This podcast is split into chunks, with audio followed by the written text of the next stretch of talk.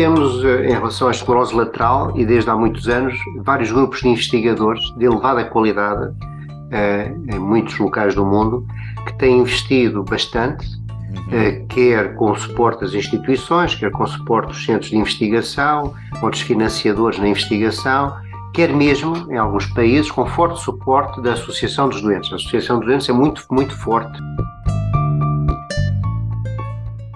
Professor Mamed Carvalho é médico, neurologista, é responsável pela consulta de esclerose lateral amiotrófica no Centro Hospitalar Universitário Lisboa Norte, é também investigador, uh, no, nomeadamente no Instituto de Medicina Molecular, e estas uh, duas áreas vão muito em paralelo ao longo de muitos anos da sua vida, digo eu, a área das consultas, a área direta com os doentes e a área de investigação, e apetecia-me também acrescentar, ou é justo que acrescente, que esta consulta de que o professor é responsável é uma consulta reconhecida e premiada internacionalmente. Uh, já lá iremos. Professor, um, um, pequeno ponto de situação. Se é que é fácil responder à pergunta que vou, colocar, que vou colocar, a pergunta é fácil, mas a resposta pode não ser. Qual é neste momento o ponto uh, de situação que o professor Mamed Carvalho faria no que diz respeito à investigação uh, mundial sobre, sobre esta doença tão, tão complicada, esta doença mortal? Estamos ainda naquilo que pode ser considerado um princípio de caminho de compreensão da doença ou a ciência já deu passos muito seguros? Não, nós temos, eh, em relação à esclerose lateral, e desde há muitos anos, vários grupos de investigadores de elevada qualidade, eh, em muitos locais do mundo, que têm investido bastante, uhum. eh, quer com o suporte das instituições, quer com o suporte dos centros de investigação, outros financiadores na investigação, quer mesmo, em alguns países, com forte suporte da Associação dos Doentes. A Associação dos Doentes é muito, muito forte e tem, consegue captar uma grande quantidade de dinheiro para a investigação em muitos países, nomeadamente nos Estados Unidos, que tem mais que uma associação, e na Inglaterra, que é uma associação muito antiga e muito forte, Uh, e tem tido um, apoiado a investigação de forma muito intensa. E, portanto, nesta área tem havido, de facto, uma investigação muito marcada e de elevada qualidade, e nós hoje temos um conhecimento profundo sobre alguns temas, temos um conhecimento que eu considero profundo sobre alguns aspectos, por exemplo, da genética, uh, da morte celular, os mecanismos de degenerescência dos neurónios. Uh, infelizmente, isso ainda não se traduziu, foi numa medicação extraordinariamente eficaz para a doença, temos algumas intervenções, mas de qualquer forma, isso ainda, infelizmente, não este salto não foi feito, mas, uhum. obviamente, temos hoje um conhecimento que eu consideraria bastante profundo da doença. Muito bem. E o conhecimento que temos hoje uh, leva a quê? Como o professor disse, falta ainda esse caminho nos, na, na, na, terapêutica, nos medicamentos, enfim, noutras técnicas que poderão aparecer. Esse conhecimento leva aqui a um retardamento da doença, uma, a uma, o, o que é que esse conhecimento está a trazer aos doentes? Este, este conhecimento, apesar de tudo, trouxe algumas coisas que são positivas, nomeadamente já no mercado há vários anos um medicamento, o Riluzol, que de facto aumenta, embora de forma modesta, e é por isso que há muita investigação a tentar encontrarmos soluções melhores, mas que eh, eh, prolonga a sobrevida na doença, portanto, prolonga o período em que o doente sobrevive. Eh, por outro lado, nós temos uma intervenção muito importante que não é farmacológica, que diz respeito à, ao suporte ventilatório, por exemplo, só para dar um exemplo muito concreto, no tempo do famoso cantor Zeca Afonso, que foi infelizmente sim, sim, atingido sim. por esta doença, não havia uh, apoio ventilatório não invasivo para oferecer a estes doentes, isto apareceu mais tarde, a evidência científica de que esta intervenção de facto prolonga a sobrevida e bastante e melhora a qualidade de vida dos doentes. Portanto, há um conjunto de passos importantes que foram dados e que, apesar de tudo, o doente hoje tem melhores condições para sobreviver mais tempo e uhum. com melhor qualidade do que tinha há 40 anos atrás. Mas, de qualquer forma, eh, na verdade, ainda não, apesar dos múltiplos ensaios, que é um número impressionante, que têm sido feitos com um racional científico muito bem eh, desenhado e com bom suporte na experimentação animal, etc., ainda não fomos capazes, de facto, de identificar um medicamento que seja, pelo menos, capaz de travar de forma definitiva a evolução da doença.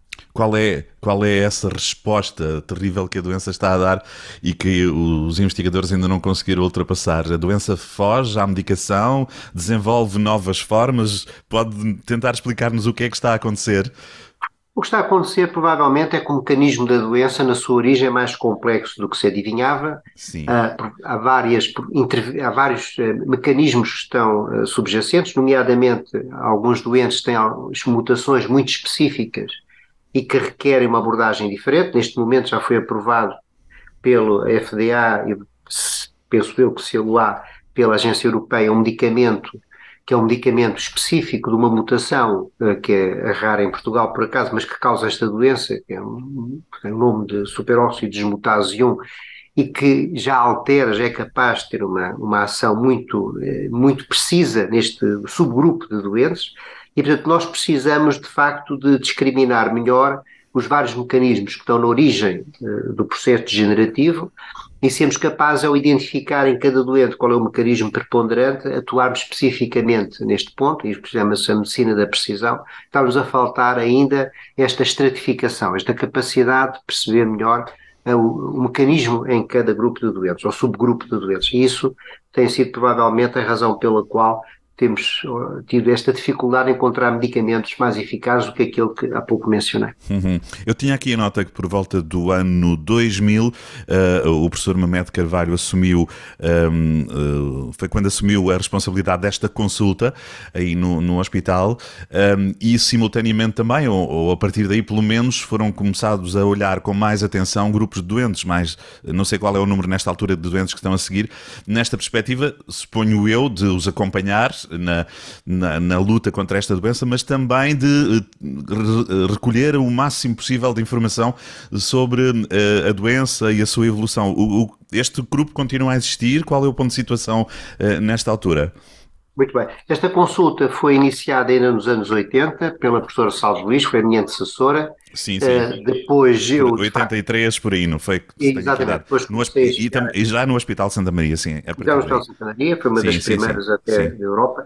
Uh, e depois, uh, ah, enfim... Já agora, desculpe, professor, queria esclarecer isso também. Uh, 83, se Portugal começou mais tarde, fomos pioneiros nesse aspecto. Porque, não, isso sem dúvida. Foi sim, das consultas, não foi a mais antiga. Sim, sim. É, é sempre difícil dizer a mais, mas, sim, mas claro, foi claro. Das, seguramente a mais antiga da Europa. Eu até colaborei a partir de 88, 89, e, e, depois, então, a professora Salve, eu até comecei a chegar à uhum. consulta mais cedo que o ano 2000, depois fiquei responsável pela consulta, mas nós temos sempre a preocupação de contribuir cientificamente eh, dentro sim, enfim, sim, das sim, nossas limitações, naturalmente, e não é só limitações económicas, é o número de pessoas que funcionam, é, é, há outros grupos também com pessoas muito capazes e muito inteligentes e que têm outras capacidades, e portanto, mas de qualquer modo temos estado sempre a, a, contribuir e que fizemos contributos importantes quanto à função respiratória, quanto aos aspectos neurofisiológicos, etc.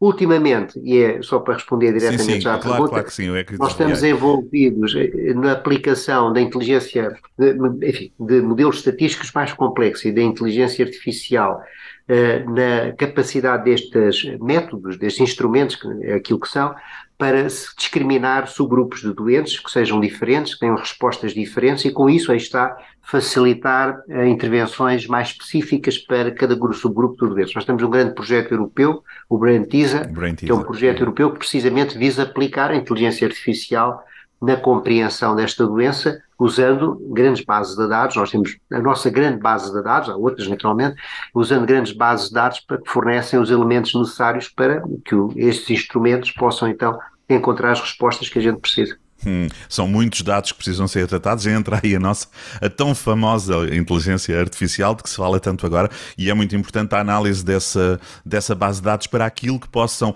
avançar do ponto de vista de conhecimento desta doença. E já agora coloco aqui outra questão: estão a trabalhar uh, nesta, ou trabalharão, ou estão a trabalhar nesta base de dados, neste programa no Brain Teaser, só com, no caso concreto português, só com doentes portugueses, ou, ou os dados são cruzados com doentes de todo o mundo? Não, neste projeto estão dois centros muito importantes, que têm muitos doentes uhum. e que têm muita tradição na produção científica, que somos nós em Lisboa e Turim em Itália. Uh, são os nossos dados, uh, nós temos a nossa base de dados mais ou menos bem uh, com dados detalhados de quase 2 mil doentes e Turim também tem um número até um bocadinho superior, a Itália também tem uma população naturalmente maior.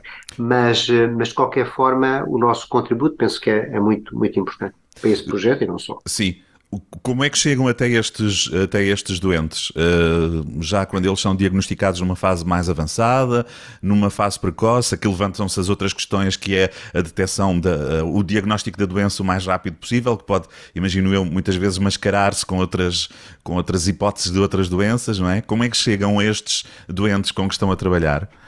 Muito bem, muitos chegam a nós espontaneamente, porque pessoas, sobretudo, mais bem informadas, vão à procura uhum. e querem ter uma segunda opinião, que é perfeitamente válido, e chegam a nós por essa via. Outros são doentes que são observados na consulta regular e que detectamos ou confirmamos ou uh, somos os primeiros a identificar que têm esse tipo de patologia.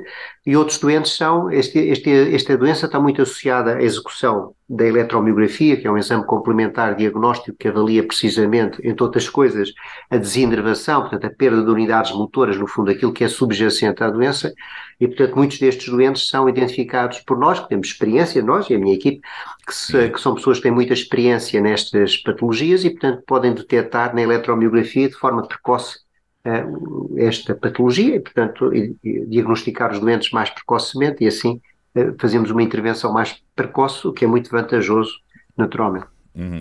Eletromiografia, de que o professor é também um dos especialistas mundiais. Isso sim, é a eletromiografia é muito importante sim, aqui, sim. e não só. Mas onde é, onde é que, eh, no nosso país, onde é que esse, esse, esse exame de eletromiografia está disponível nesta altura? Ah, não, hoje em dia a eletromiografia está disponível. Sim, mas em, hoje em dia, não, hoje sim, em dia sim. tem qualquer hospital público ou privado. Eh, quando eu comecei não era assim, né? Sim, mas hoje em dia, hoje em dia está há muito, muitas pessoas a fazer. Uhum. E a, a questão da, da, da, atenção da rede de colegas seus nos centros de saúde, nos médicos de família, para quem os tem, uh, na rede, para atenção para uh, os sinais de alerta desta doença. Isto coloca-se também em relação a outras doenças, às vezes um bocadinho uh, disfarçadas, não é? Como é que estão os, como é que está a classe médica do ponto de vista de estar alerta para um paciente que lhe chega com um pequeno, uma pequena suspeita, uma pequena queixa e ele poder confirmar ou não não se estamos aqui perante o início desta doença? Muito bem, este é um bom ponto, aliás tem sido discutido Sim. na comunidade uhum. desde sempre, né? me lembro de ter estado em várias reuniões desde muito novo no mundo, e, mas relativamente a esse ponto que é muito importante, o clínico geral é muito difícil de ter de facto capacidade diagnóstica porque a gente sabe que ao longo da vida deles, já foi estudado, eles têm a oportunidade uhum. de ver um ou dois doentes destes e portanto nunca ah. vão ter qualquer tipo de experiência porque a doença apesar de tudo não é muito prevalente, não é? E, portanto, graças a Deus, e portanto esse problema para o clínico é mais difícil. Mas é preciso é que haja uma compreensão dos médicos em geral e dos clínicos gerais também, naturalmente, é que um doente que tem uma falta de força efetiva, quer dizer, tem uma parésia, tem como a gente chama, que é uma falta de força, nomeadamente uma falta de força com atrofia muscular. Sim. Esse doente não tendo dor, não é? Não tendo um quadro de dor, dificilmente se justifica por uma patologia radicular, que é a principal confusão que se estabelece quando o envolvimento é nos membros superiores ou nos membros inferiores.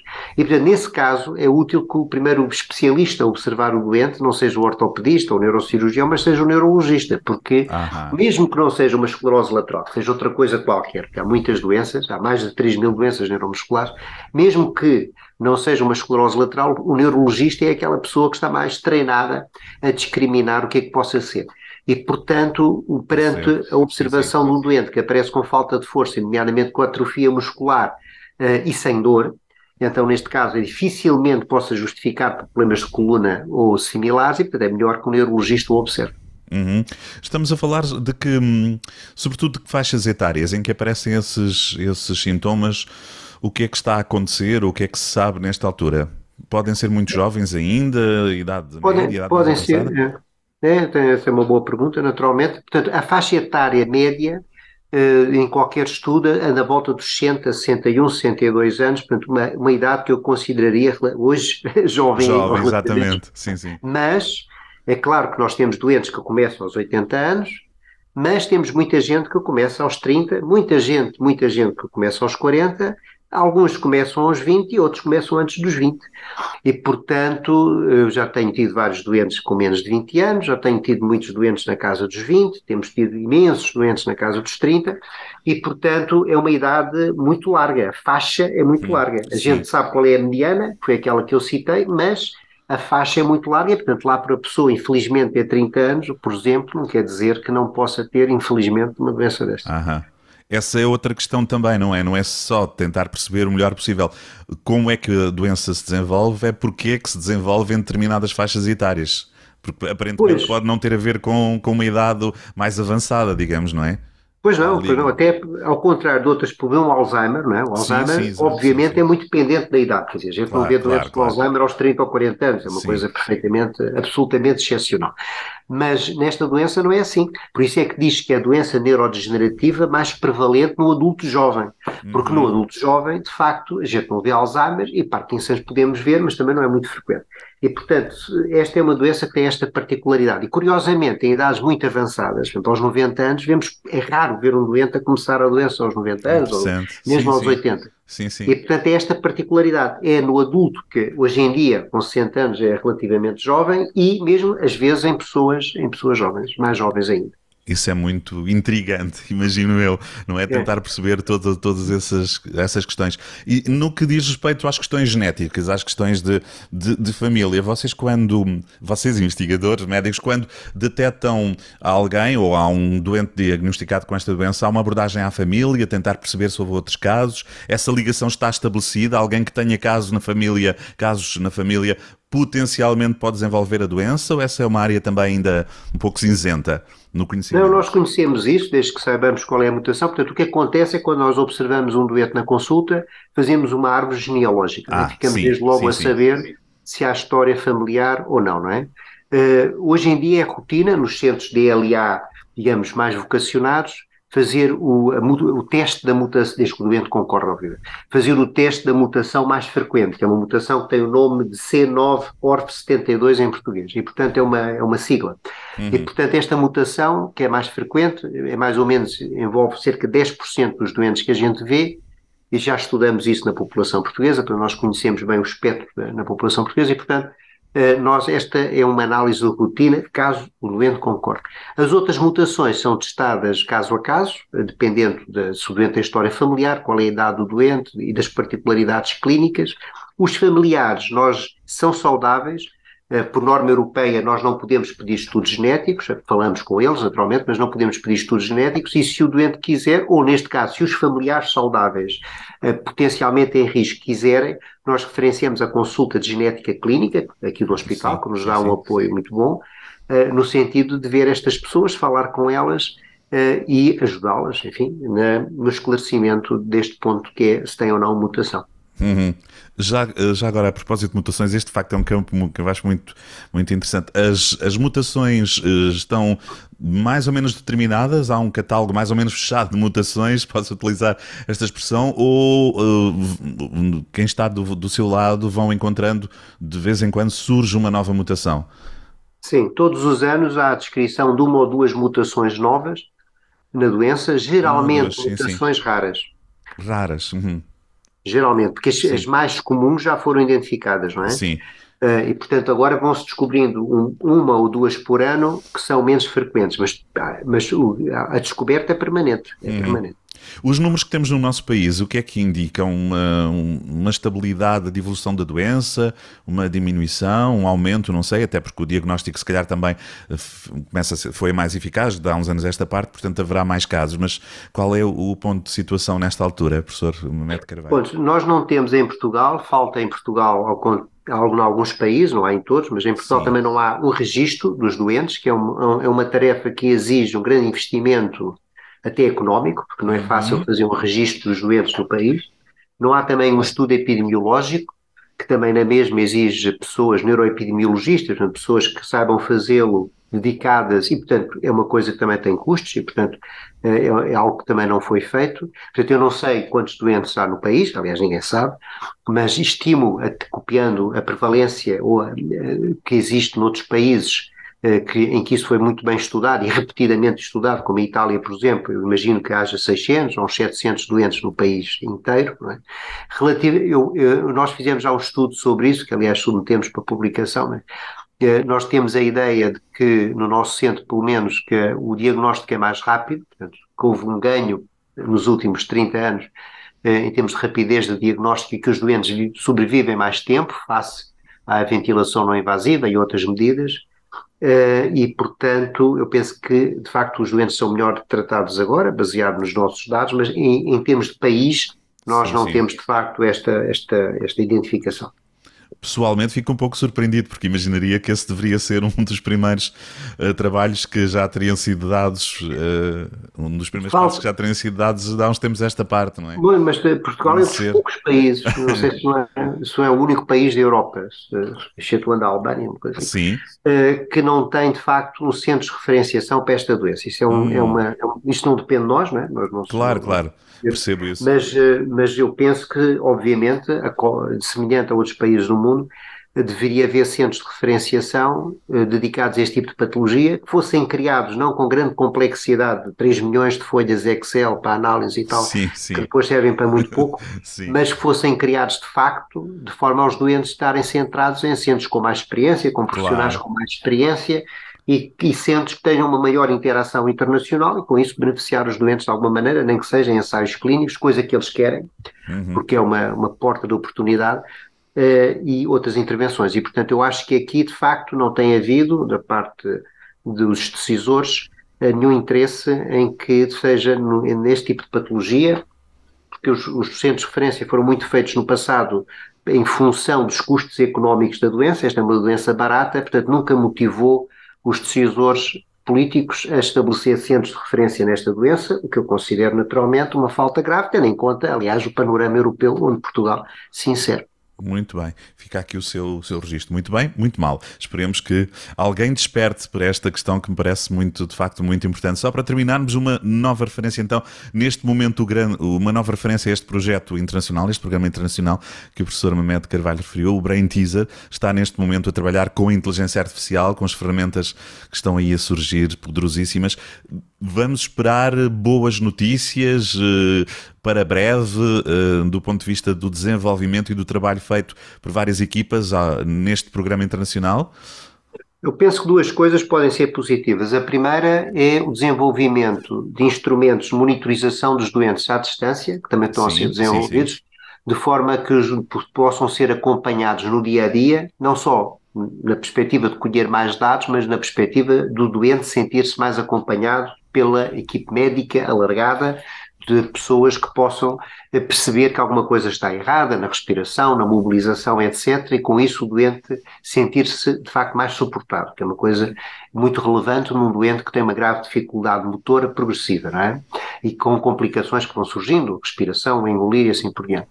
Este é um passo. E o outro passo é o uso desses instrumentos, digamos, matemáticos, eh, no sentido de identificar subgrupos de doentes que tenham um comportamento diferente e que possamos identificar fármacos que sejam especificamente mais eh, enfim, eficazes neste uhum. subgrupo de doentes, que é o tal conceito de medicina de precisão, e isto seria uma vantagem grande, uma vez que, infelizmente, usando os métodos convencionais, ainda não conseguimos ter claro. uns avanços tão bons como queríamos no tratamento dos doentes como em outras doenças, não é? Uh, o horizonte uh, que não seja utópico é desenvolver fármacos que estabilizem a doença, que a atrasem, não que se, uh, que se leve a falar de cura, não é? Exatamente, a cura eu penso que é, é, de facto difícil, mas se nós conseguimos travar a progressão da doença claro. e se observarmos os doentes mais precocemente, eu garanto que eles ficam muito felizes. Muito bem. Professor Mamed Carvalho, obrigado por esta obrigado. Uh, por nos explicar uh, coisas muito interessantes, importantes, dar conta também do trabalho importantíssimo que está a ser feito do vosso lado, do lado da, dos médicos, do lado dos investigadores. Obrigado, continuação de bom trabalho. Muito obrigado. obrigado. Muito obrigado pela oportunidade. Bom dia, obrigado.